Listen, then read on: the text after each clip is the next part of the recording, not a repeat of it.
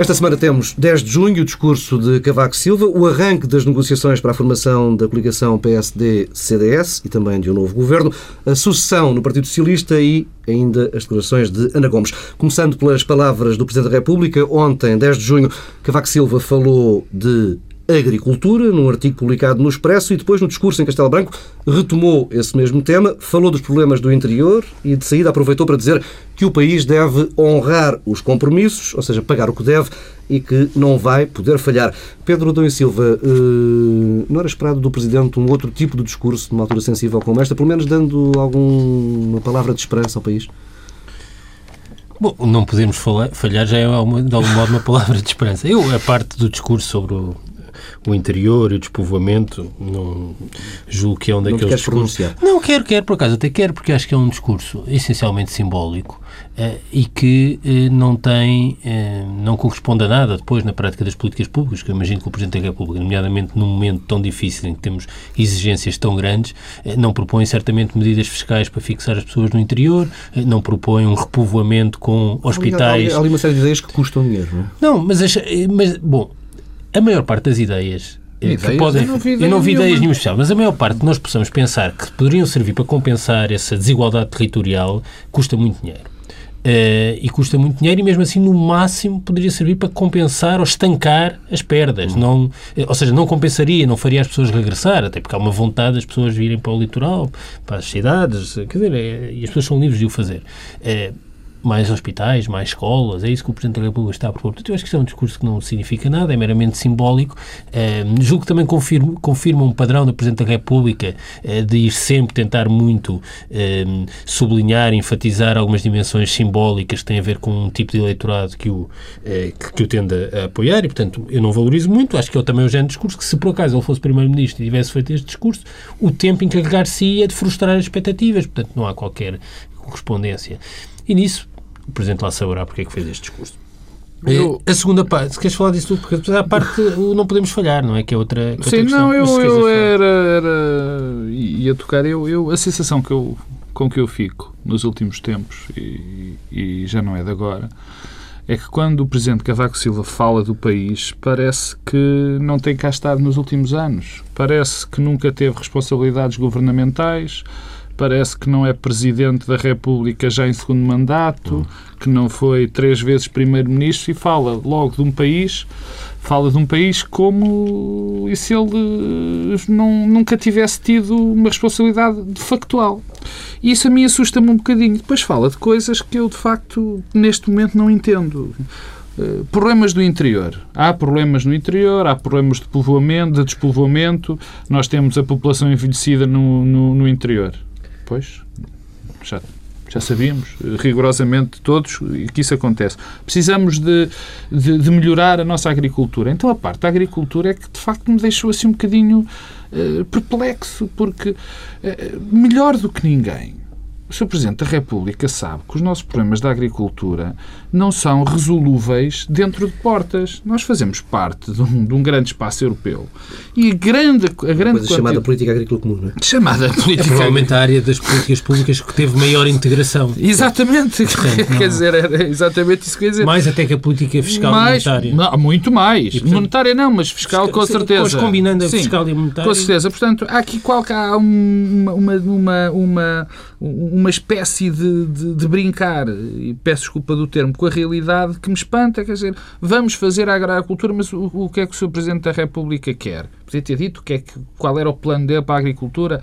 Vamos apostar numa agricultura de subsistência? Isso não pode, segundo os padrões para que nós hoje nos, nos regimos, que regemos, eh, eh, sobretudo, e repito, em relação à comunidade, eh, à comunidade económica europeia ou ao mercado. É, a ideia do, dizer, do artigo do Expresso, a terra a quem trabalha. Dinamizar, dinamizar o turismo no interior, mas que, mas que tipo de medidas? O que é que estamos a falar? Portanto, há, há, há aqui um, uma, uma, um desfazamento com a realidade e uma e uma falta de, de mensagem política, até uma, uma determinada mensagem, a, intenção, de uma intenção de, de, programar, de uma intenção de, de, de mostrar o futuro, que falta ao Presidente da República e que não faz sentido. Quer dizer, é um discurso, o discurso do, do 10 de junho é um discurso de futuro, é um discurso para mostrar, para, para, para lançar, lançar desafios e não isto de, destas metáforas. Depois aquela metáfora que eu acho muito tonta, tenho que o dizer, sobre o interior e o país, sobre, o, sobre a questão da frugalidade do, das pessoas do interior. Quer dizer, as pessoas do interior realmente, a maior parte das vezes, têm que ser muito frugais, frugais não porque não têm outra saída. Quer dizer, não. O não falhamos, não, não podemos falhar. Pedro é uma verdade. Eh, mas eu gostava mais de ouvir o Presidente da República dizer alguma coisa, como, o que é que devemos fazer para não falhar. Um, aliás, é o tipo de intervenção que se espera de um Presidente da República, porque não tem necessariamente a ver eh, com opções programáticas de um tipo ou de outro, ou com escolhas ideológicas ou até de, de governo, mas tem a ver com as condições institucionais que são necessárias uhum. para não falhar.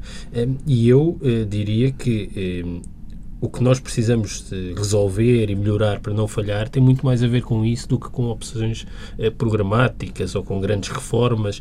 eu, eu diria que nós chegamos aqui, chegamos a esta situação em que não, não podemos falhar, para além da dimensão que não tem a ver connosco, mas naquilo que tem a ver com Portugal, porque tivemos hum, muitas eh, reformulações profundas da orgânica do Estado, com sobreposição à criação de novas entidades, eh, incapacidade de negociação entre partidos e parceiros, entre partidos com partidos e entre governos e partidos e parceiros sociais, rupturas nas políticas públicas, descontinuidades, desvalorização e desinvestimento na administração pública. Ora, é isso que nós temos de resolver. E eu preocupa-me quando o Presidente da República a única coisa que consegue dizer para não podermos falhar é que temos, o país tem de se levantar. Não, não é o país que tem de se levantar. É preciso é, é, que as políticas sejam implementadas de outra maneira, com outras continuidades, com outra capacidade negocial, é, com menos rupturas e mais continuidades. E, portanto, eu tenho visto, aliás, esta semana, é, ainda no cenário da negociação do hum. acordo entre PS e, PSD e CDS, já, já iremos, mais propostas de novas instituições, eh, novas, novos organismos, eh, muita vontade de grandes rupturas e grande voluntarismo ideológico, eh, e eu confesso que isso me preocupa muito. Acho que se vamos por esse caminho, grandes reformulações da orgânica do Estado e do Governo, se vamos por esse caminho, vamos falhar.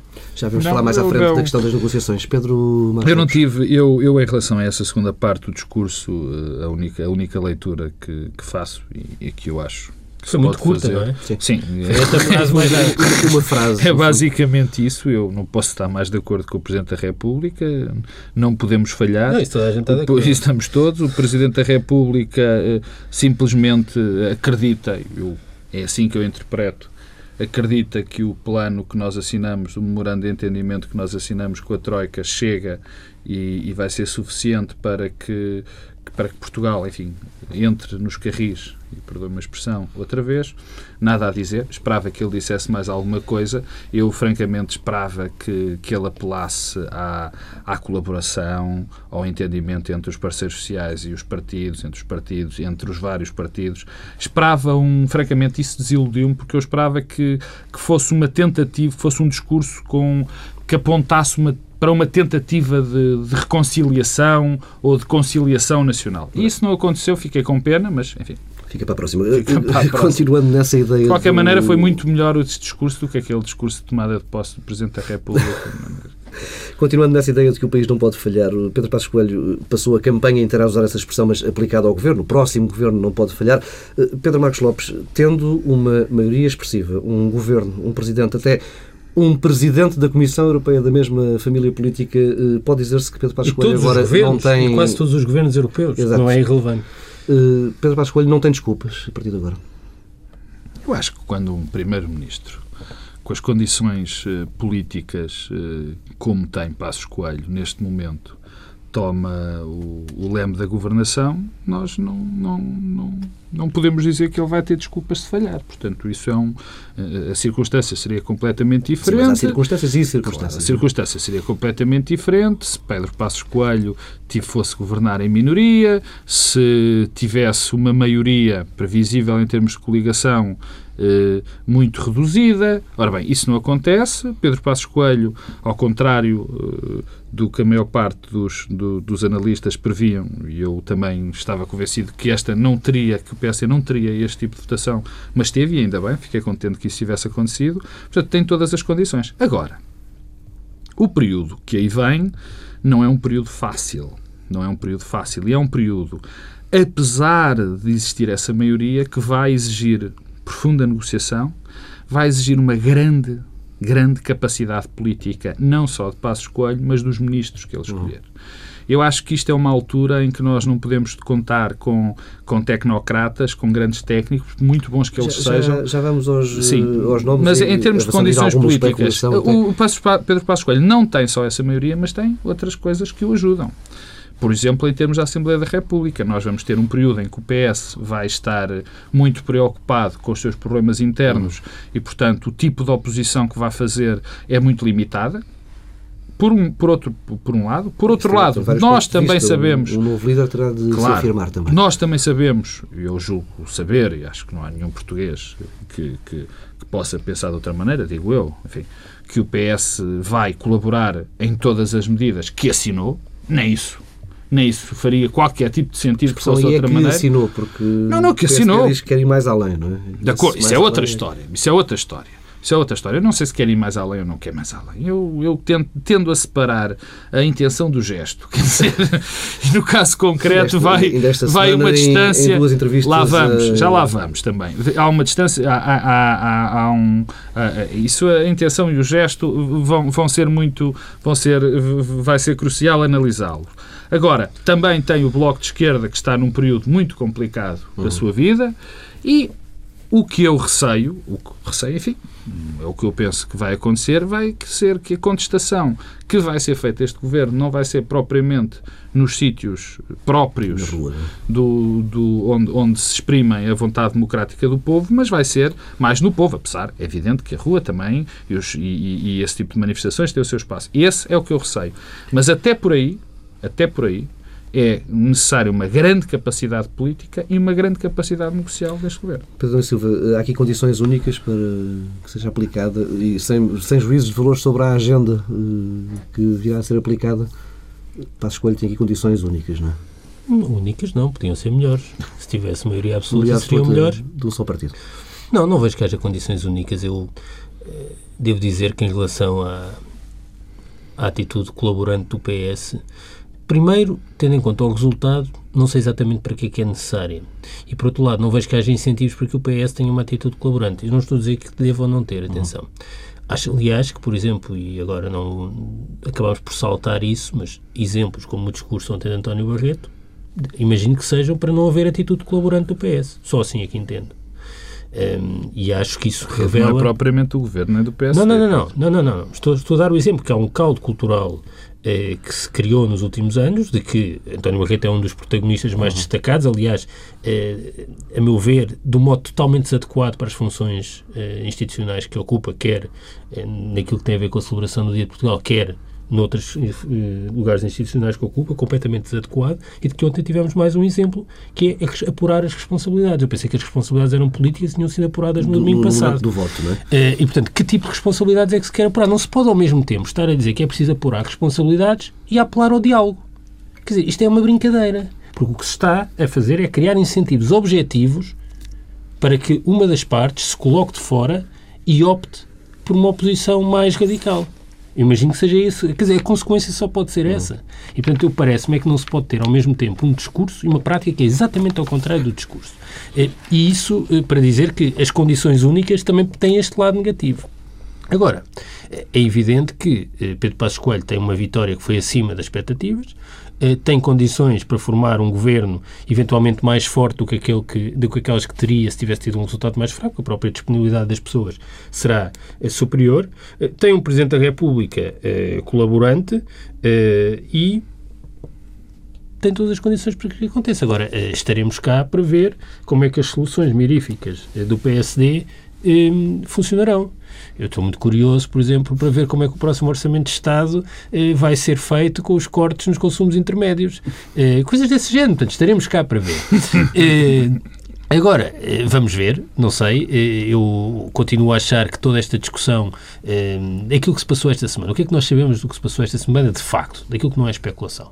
Sabemos que Passos Coelho quis dar o exemplo de uma nova, de uma primeira medida, que é a criação de uma entidade que já estava prevista no memorando de entendimento e no Orçamento de Estado e que, a meu ver, é exatamente o exemplo daquilo, do caminho que nós não, não podemos percorrer, que é Existe uma unidade técnica de apoio à, aplicação orçamental junto do Parlamento e da Assembleia, junto à Assembleia da República. Não funciona, tem problemas, muito bem. Reformule-se e, e, e, faça-se e que faça com que ela funcione. Não. Cria-se uma ao lado. Ora, eu pensei que o emagrecimento do Estado era o objetivo. Não, é criar mais uma entidade ao lado, ao mesmo tempo que se desvaloriza a ação fiscalizadora da Assembleia da República, que é sempre uma coisa espantosa, que são os políticos a cavar a sua própria sepultura, e a dizer, nós não servimos, temos de criar aqui uma coisa ao lado para tomar conta de nós, e, portanto, isso é logo um péssimo sinal. Eh, que é criar novas entidades, entidades ao lado das que já existem, em vez de procurar eh, resolver eh, as, os problemas de funcionamento das que existem. Peritos estrangeiros, quer dizer, isso é mesmo. Dizer, é os políticos que precisam de alguém que tome conta deles e melhor se for um estrangeiro.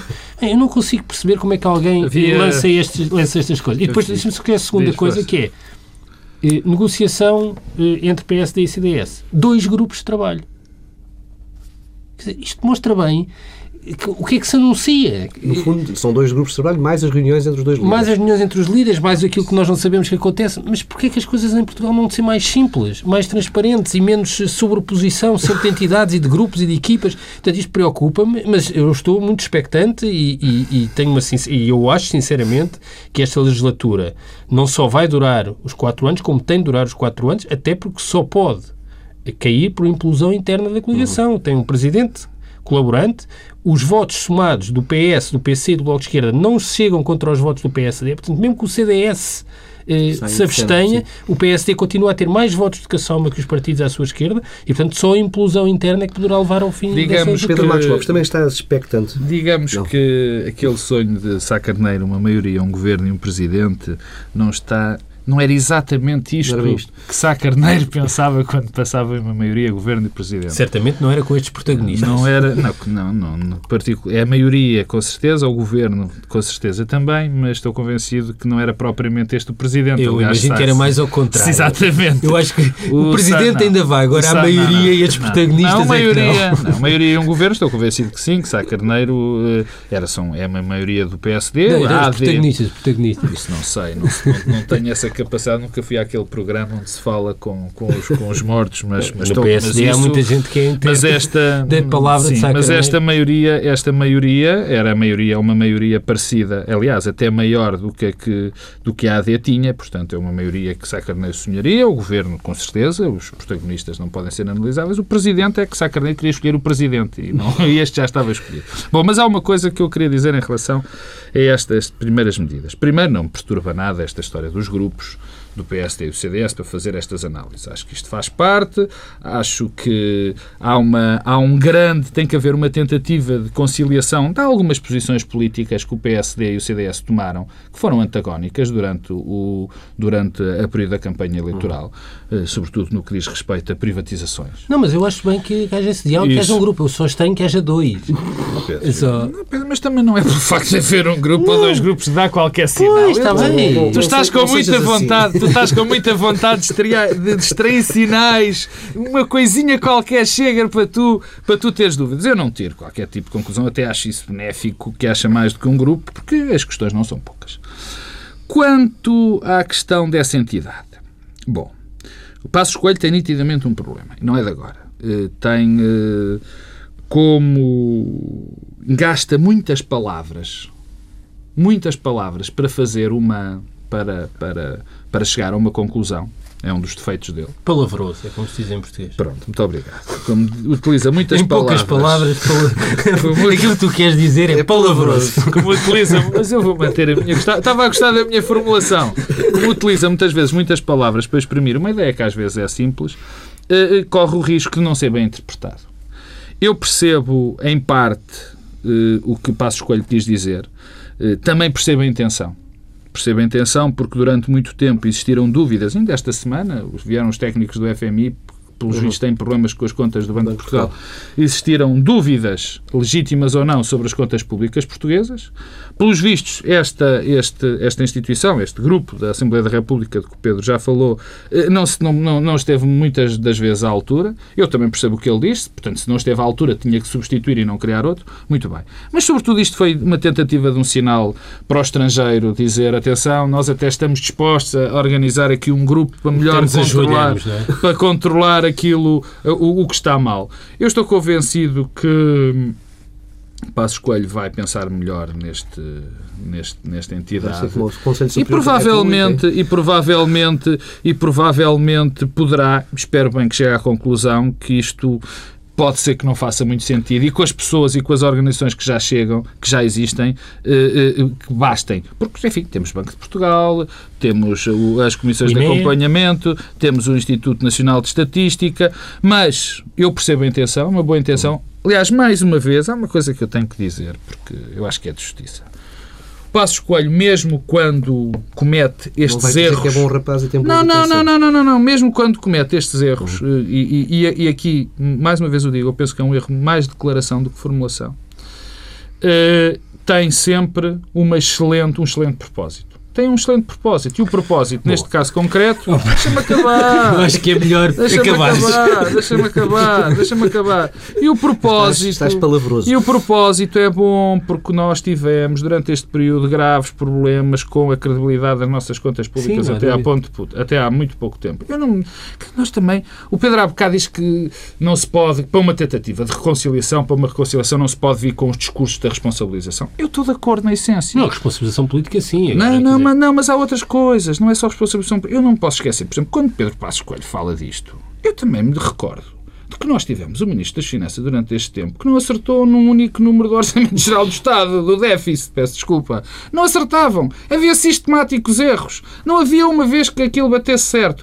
E, portanto, é normal que neste momento as Passos Coelho esteja muito desconfiado sobre as capacidades desta gente. Vamos eh, avançando. As, as conversas entre os dois partidos têm decorrido de forma recatada, como aliás foi sublinhando eh, Paulo. Portas. Eh, de qualquer forma, temos no Diário de Notícias de ontem a notícia, eh, ainda não desmentida, de que Fernando Nobre terá -se, estará a atrapalhar eh, o acordo entre os eh, dois partidos. Pedro Adão e Silva não vai ser fácil. Isto é uma Eles, verdadeira não notícia. não é? Eu não. Eu, eu aprecio o recato, acho que é absolutamente necessário. Isso de Fernando Nobre, acho que Fernando Nobre é um problema para o PSD, mais do não é? que para a coligação. É uma questão, não sei se vai ser já. Em algum momento, Fernando Nobre vai ser um grave problema para o PSD. Não vale a pena termos ilusões contra isso, quanto a isso, e portanto, não sei se é agora, se é daqui a um ano, se é para a semana, se é nas próximas presidenciais. Fernando Nobre vai ser um problema para o PSD. Mas o que me parece mais interessante do pouco que sabe, interessante no sentido mais revelador eh, do pouco que sabe das negociações, tem a ver com o contraste com o que se passou em 2002, em que, eh, na altura, eh, o CDS aparecia, bem, tinha uma posição política mais frágil, eh, mas o CDS sistematicamente, durante a coligação, foi o partido que quis empurrar o governo para a direita. Desta feita, aquilo que se está a assistir é que o que sabemos que têm sido as bandeiras substantivas e programáticas, esqueçamos, nobre, ehm, que o CDS tem, pelas quais o CDS tem batido, eh, as privatizações da RTP, da Caixa, eh, das, Das Águas das Portugal. Águas Portugal, da GEN, ou seja, aquilo em que o CDS tem mostrado hesitações naquilo que tem a ver com a taxa social única, encosta a coligação ao centro. Eh, E eu acho que isso é motivo de enorme preocupação para o PSD. Eu não sei se o PSD está a sobrevalorizar eh, a dimensão programática e ideológica da vitória do passado domingo. Eu continuo a achar que o PSD ganhou, apesar disso, por força do enorme descontentamento em relação a José Sócrates e por força da situação económica e social.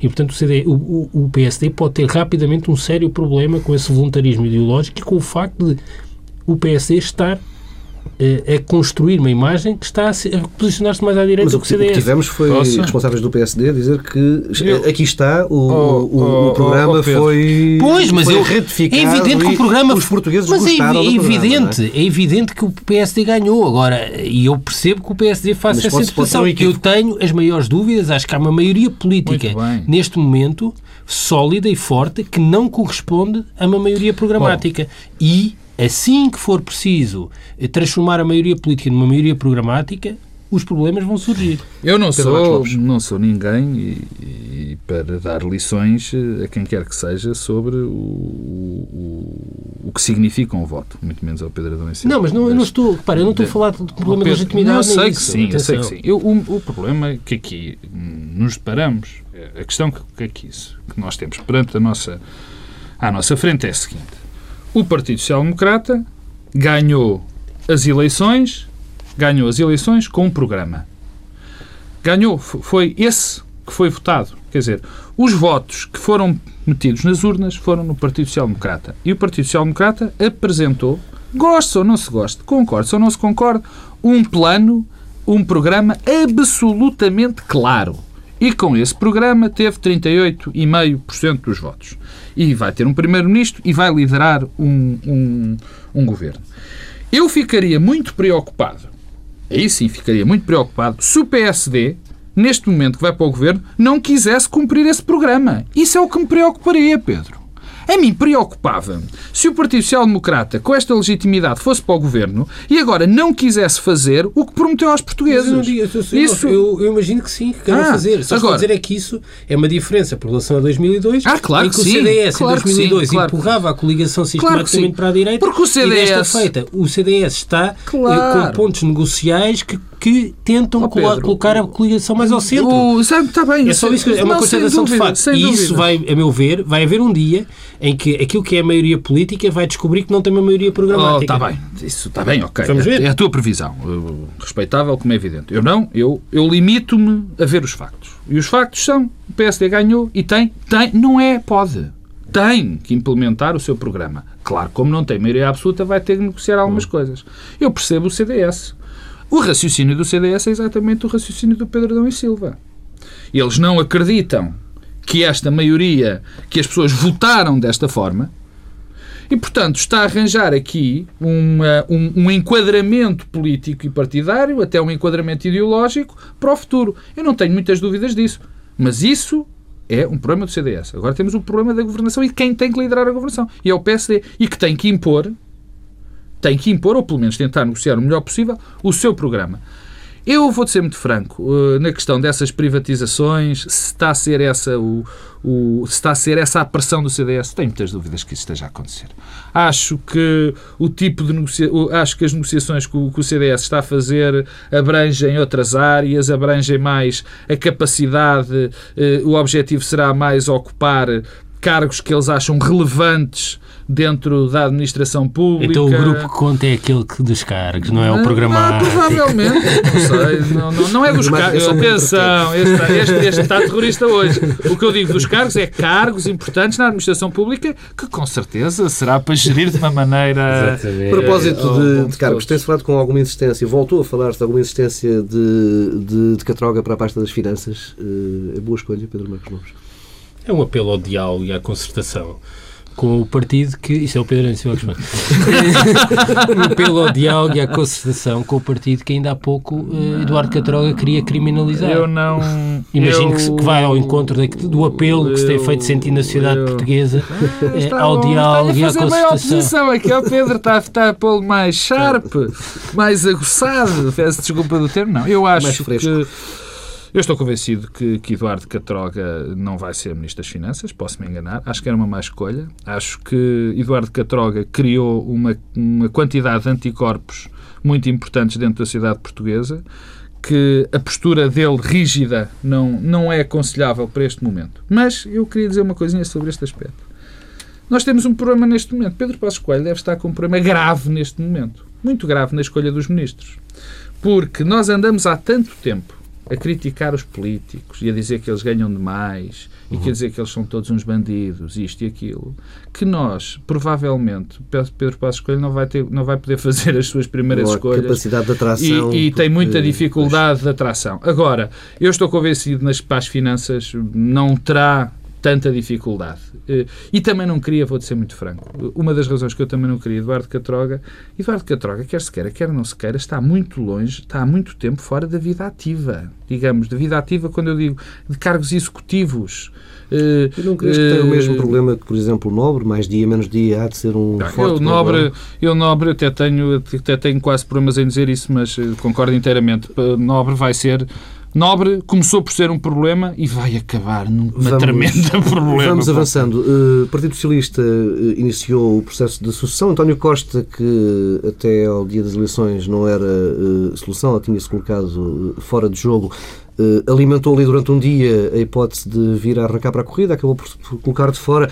Pedro Adão Silva, sobram António José Seguro, Francisco Assis E como é que fez essa corrida? Uh, já sabemos que, de uma forma geral, neste momento, José Segura é olhado como o homem do aparelho, uh, Francisco Assis como o incumbente e alguém que está, uh, no fundo, ainda a prolongar o reinado de Sócrates à frente do partido.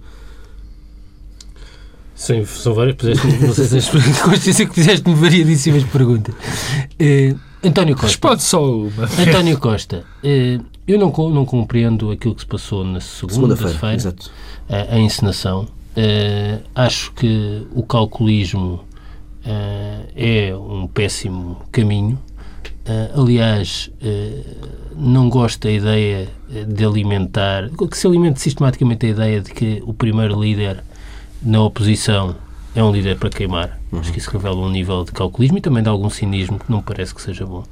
e, portanto, não compreendi eh, o que é que António Costa quis fazer com todos aqueles pequenos passos que deu eh, na segunda-feira.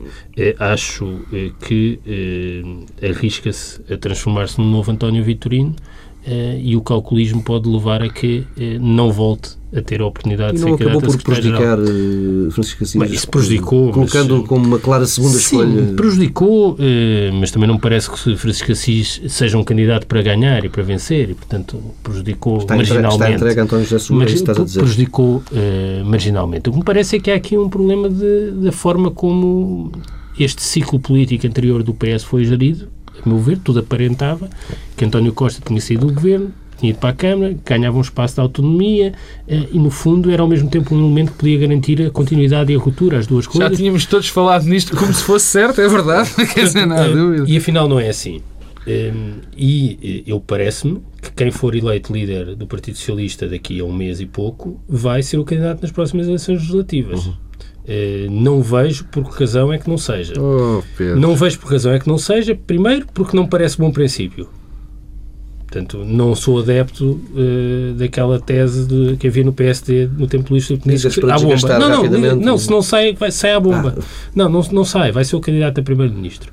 Vai ser o candidato a primeiro-ministro porque eu acho que é assim que deve ser e, por outro lado, porque há um conjunto de circunstâncias que vão fazer com que, com que assim seja. Autárquicas. Não? É? Autárquicas europeias, onde uh, o PS vai muito provavelmente ganhar, porque vai haver um voto de penalização no governo, nas europeias, nas autárquicas, porque o PS não está no governo, Portanto, não vai ser penalizado pelo voto de protesto e, ao mesmo tempo, com isso, vai ter uma enorme capacidade de crescer eh, à, à, esquerda, nomeadamente, vai provavelmente ganhar muitas câmaras no Distrito de Setúbal e no Distrito de Beja, onde os presidentes de Câmara do PC não se vão poder recandidatar. E, portanto, o PS vai ter, a meio deste ciclo, duas vitórias importantes nas eleições. Não vejo como é que o líder do partido, que vai estar por detrás da estratégia que vai levar a esta vitória, vai não vai ser o, secretário, o candidato a primeiro Eu já vi este filme. Eu já vi este filme. E, portanto, é, é preciso perceber isso que estamos, o PS vai estar a escolher o candidato a primeiro-ministro daqui a quatro anos. Mas eh, isto não quer dizer que ganhe daqui a quatro anos. Eu, aliás, acho que eh, o que se está eh, a revelar nos partidos portugueses e tem se intensificado, e eu acho sinceramente que António José Seguro vai ganhar e vai ganhar com uma enorme facilidade as eleições no PS, é que nós temos um perfil de lideranças nos partidos políticos muito semelhantes com percursos profissionais, académicos, políticos muito semelhantes. E eu acho que isso, mais do que nos dizer alguma coisa sobre eh, os protagonistas, diz-nos sobre o que são os partidos hoje em dia. E isso é motivo de preocupação, a meu ver. Eh, eu não vivo com enorme entusiasmo eh, o facto de termos hoje como líderes os líderes das juventudes partidárias de há 15 anos. Não vejo que isso seja muito bom. Uhum. E com todos os traços no percurso que ambos têm. Não vejo que seja muito bom e acho que não é um grande contributo para a intensificação da relação até efetiva entre os eleitores e os partidos. Mas do ponto de vista concreto do PS, eh, eu acho que o Partido Socialista tem eh, quatro desafios, a meu ver, eh, neste, neste ciclo. Bem, o primeiro é superar a impopularidade de José Sócrates. Eu diria que isso é uma questão que o tempo e o novo governo vão resolver. Uhum. E, portanto, não é, é por aí que deve assentar a afirmação da nova liderança. Depois há uma tensão que vai existir entre uma oposição mais tribunícia e mais de colaboração eu também não vejo grande vantagem o PS colocar do lado da oposição tribunícia, porque o PS é oposição far-se-á e, na altura da verdade, o Partido Socialista capitalizará o descontentamento. Pondo as coisas de modo muito simples. É e, portanto, não vale, a pena, não vale a pena o PS afastar-se muito uh, do arco da governabilidade e agora o arco da governabilidade é uh, o acordo uh, da Troika. Depois, há uma questão do que tem a ver com o posicionamento estratégico Eu, se me dissessem qual é a terceira causa que levou à derrocada eleitoral eh, no último domingo, sendo a primeira e a segunda a situação económica e social e a impopularidade do José Sócrates, a terceira causa é a, a, a percepção que as pessoas tiveram que o PS é um partido que não garante nenhuma estabilidade governativa, que é um partido incoligável. Portanto, a única forma de termos um ciclo político que dure uma legislatura, eu acho que houvesse a percepção, era um governo de coligação entre o PSD e o CDS. O PS não se pode coligar à sua esquerda, porque isso seria suicídio político, e coliga-se com o PSD e o CDS apenas enquanto estes partidos julgam que isso é instrumental e oportuno. E o PS tem de resolver esse problema. O PS só volta ao arco da governabilidade se resolver esse problema. E aí a, a, a PRdização do Bloco de Esquerda e aquilo que eu antecipo seja uma, um declínio eleitoral acentuado do PC eh, nas autárquicas de, daqui a dois anos é um bom contributo. E depois sobra a questão programática. E aí eu tenho muita Esse pena. pequeno detalhe. Eu aí tenho muita pena. Preocupa-me, e desculpa lá, Pedro, mas só preciso cabo, preocupa-me eh, uma coisa eh, e outra tenho uma enorme, eh, um enorme ceticismo. O que é que me preocupa? O que estamos a ver nos alinhamentos, nos apoios, nas eleições internas do PS, são os alinhamentos muito claros e que mostram uma clivagem que nunca aconteceu no PS. É que, de um lado, temos as elites do ciclo político anterior, com Francisco Assis, e do outro lado, temos as bases do partido. E o que vamos assistir é uma vitória esmagadora das bases. E o que é que isto cria? Cria incentivos para que a nova liderança promo- possa promover uma ruptura eh, programática com aquilo que foi o património do Partido Socialista nos últimos 10 anos. E estão a ser dados incentivos para que Isso isso aconteça. lembra nada? que isso Isso com- é gravíssimo. É gravíssimo. E eu acho que eh, esta, esta, a, a ideia de que eh, todos aqueles que participaram e que tiveram funções de relevo eh, na- no último ciclo político do Partido Socialista estão do lado de Francisco Assis e António José Seguro é alguém que está fora disto, é um péssimo caminho para o PS. E, portanto, acho que eh, eh, este entrincheira- entrincheiramento eh, dos- das figuras notáveis do governo em torno da candidatura da CIS estão a construir um péssimo caminho para o PS. Eu- O outro que sou cético, só desculpa lá para, para acabar, é porque o realinhamento programático do- de um partido social-democrata depende de um realinhamento programático da social-democracia na Europa. Ora, a social-democracia está a definhar eleitoralmente, está perdida e desorientada ao nível europeu e a Europa é governada, de facto, pelo Partido Popular Europeu e, portanto, enquanto não se resolver esta questão na esfera europeia, não é o Partido Português que vai eh, resolver. Pedro Marcos Lopes, Agora, rápido, que preparem-se- precisávamos ir aqui outro Preparem-se os seus ouvidos, que agora também vou falar meia hora. Não podes não, Bom, eu, eu já eu, eu conheço esta história toda. Eu já a vi Do e já a PSD. vimos todos. Eh, Isto é a história do PSD. Isto. Bem, nós sabemos que o PS e o PSD são partidos já há bastante tempo des- des- desideologi- desideologizados, sem ideologia, que é mais fácil, mas eh, caí neste erro. E, e sempre que têm lideranças fortes e que duram bastante tempo, eh, quando essas lideranças caem, o partido eh, fica bastante perdido. Isto porquê? Porque os partidos não têm uma raiz ideológica forte, nem têm uma doutrina bem, bem, eh, bem esclarecida. Agora, o, o caso do PSD, o caso do PS, PS é igual ao do PSD aqui há uns tempos. Exatamente. Já ouvimos, já começamos a ouvir a mesma história. Os barões e as bases. Já ouviste no PSD. Agora vamos ter que fazer um recentramento ideológico. Também já ouvi isto no PSD. Eh, Vamos ter um líder de transição. Já ouvi isto no Não PSD. se espera nada de bom, portanto. Agora, há aqui duas ou três coisas das muitas que, que eu me preciso dizer e que não, não, não, não, não nos vão faltar oportunidades, que é o seguinte. Para já eu não tenho a certeza que esta liderança chegue às eleições ao fim. Que chegue, que vá, vá a eleições. não tenho a certeza. Não, Acho não, não, de acordo, cá, de- que, vá, que vá às eleições. E, isto, para, para, que, para que chegue às eleições, é preciso que um conjunto de fatores ocorra de uma maneira muito, muito especial para que isso possa acontecer.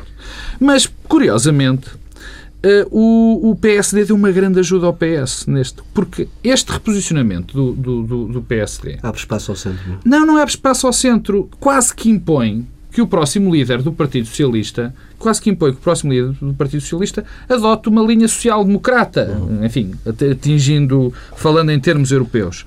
Porque eh, não há outro espaço. E o meu problema neste momento em relação a quem vai ganhar as eleições, que é António José Seguro, quem vai ganhar as eleições é que eu não sei rigorosamente nada do que ele pensa. Eu não sei o que é que António José Seguro pensa em termos ideológicos, não sei o que é que o António José Seguro pensa em termos políticos, não sei o que é que António José Seguro pensa sobre o Estado Social, eu não sei rigorosamente vamos nada. Coisa, vamos esperar mais uma semana a ver se depois António José Seguro não... fala e regressamos é na próxima semana. Não podes mas... dizer que estamos mesmo no fim, regressamos na próxima semana à mesma hora.